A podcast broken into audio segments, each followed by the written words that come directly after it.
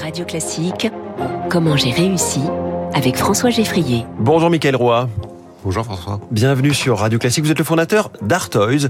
Pour décrire ce que fait euh, Artoys, il faut d'abord dire un peu ce que c'est que la culture du designer toy, que personnellement je ne connaissais pas avant de commencer à préparer cette interview. Euh, culture dans laquelle vous êtes tombé il y a 20 ans à peu près. Oui, c'est ça. Alors la culture du designer toy, c'est euh, une culture dans laquelle les artistes euh, se rapproprient le médium joué, donc le plus souvent la figurine, pour euh, en faire un support de leur travail. Donc en fait, euh, D'où ça vient cette culture? ça vient d'Asie. Ouais. C'est né à la fin du XXe siècle, entre Hong Kong et Tokyo. Et donc, pour euh, se représenter euh, ce à quoi ça, ça ressemble, c'est vous transformez des objets ou des dessins euh, en 3D. Vous le faites par, enfin, c'est des artistes qui vous amènent des, des choses que vous transformez en 3D, en figurines, en objets. C'est ça. Alors en fait, on travaille donc en collaboration avec des artistes qui viennent avec des dessins de leur création. Et euh, donc en fait, ça match, ça match pas avec nous. Euh, et quand ça match, on va se réapproprier le dessin et on va le concevoir en objet euh, 3D. Et Donc, c'est- euh, c'est des œuvres originales au départ ou c'est issu de mangas, de films, de, de personnages de, de fiction connus euh? Alors, à l'initial, c'était uniquement de, l'œuvre originale. Euh, rien ne venait de licence et choses comme ça.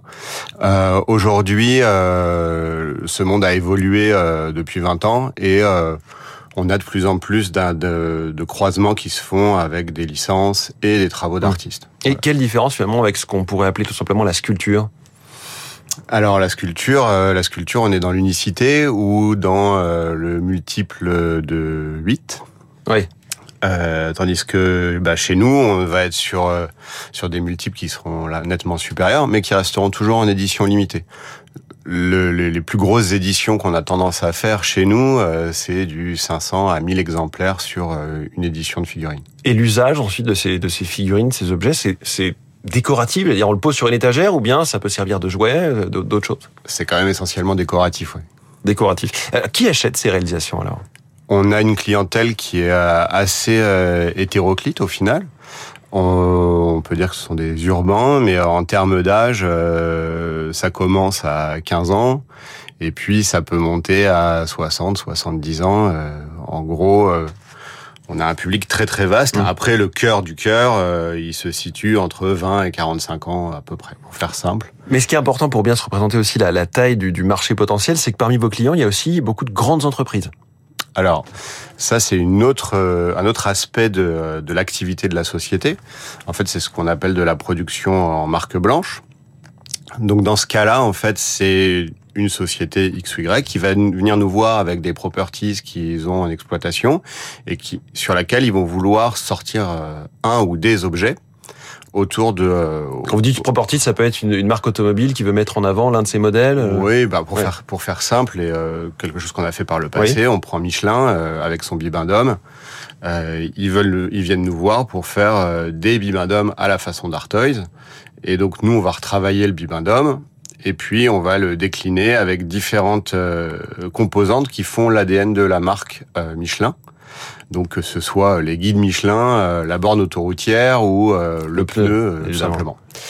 Euh, et donc en fait, les sociétés viennent nous voir pour ces créations. Nous, on s'occupe de créer d'une manière générale et on s'occupe de la mise en production.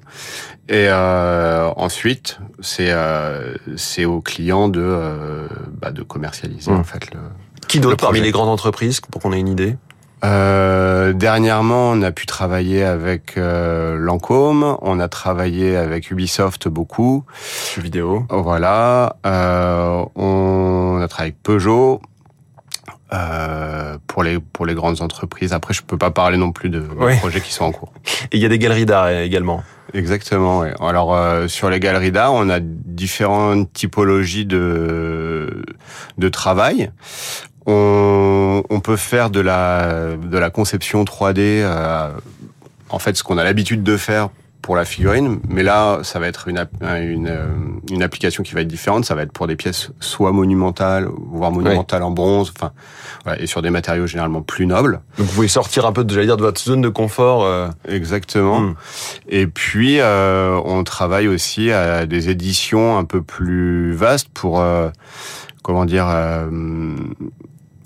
permettre un modèle économique plus facile en fait Oui. pour la pour pour les galeries et pour pouvoir toucher un public plus large avec des euh, des pièces qui vont euh, sortir à des prix Mm. à 200 300 euros et qui seront donc du coup beaucoup plus abordables que la pièce originale Mm. de l'artiste. Au départ, vous étiez revendeur, euh, distributeur, vous êtes devenu aujourd'hui producteur, donc on, on le comprend, vous accompagnez, vous accompagnez des artistes, vous faites 5 millions d'euros de chiffre d'affaires, 10 personnes.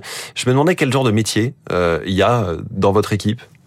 Alors dans notre équipe, on a euh, à la fois des métiers de création donc avec euh, C'est très gra- technique, très numérisé par exemple?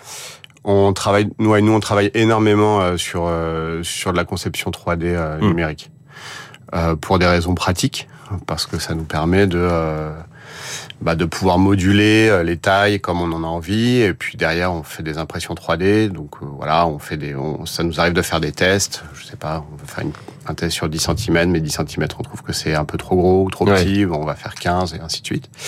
Euh, donc on a toute cette partie création, euh, donc à la fois avec de la du dessin, de la conception, et puis après donc de la modélisation 3D. Et après, on a euh, une partie euh, qui est dédiée au web, où on a beaucoup de euh, donc on a un travail de community management et d'animation du site internet, Mm. qui est important puisqu'on on travaille vraiment sur des communautés de collectionneurs, donc Ouais. des gens qui sont très impliqués et qui sont demandeurs. On imagine un public un peu geek, spontanément, si je être dans le cliché. Ouais, alors euh, geek oui et non, parce qu'on on, on peut dire qu'aujourd'hui, euh, bon déjà le mot le, le- le mot geek est euh, Un peu péjoratif. bah plus aujourd'hui, Ouais. je crois pas. En fait, on- c'est devenu tellement euh, commun au final. Euh, la consommation de figurines aussi est devenue euh, Mm. un, un phénomène relativement euh, mainstream. euh, par rapport à ce qu'il a pu être euh, il y a 20 ans. Et aujourd'hui, un adulte qui achète de la figurine, c'est plus du tout un truc étrange qu'on- tel qu'on pouvait se l'imaginer effectivement il y a 20 ans. Euh, voilà, faut, faut voir que le, le segment, euh, le, le segment euh, collectible adulte, c'est le premier, enfin c'est le seul segment Mm. aujourd'hui dans le monde du jouet qui soit en progression. Merci beaucoup, Michael euh, Roy. On a vraiment découvert quelque chose ce matin avec vous, fondateur d'Artoys. Ça s'écrit A-R-T-O-Y-Z. Merci d'être venu euh, en direct ce matin. Merci à vous. Dans Comment j'ai réussi. Très bonne journée. Il est 6h40.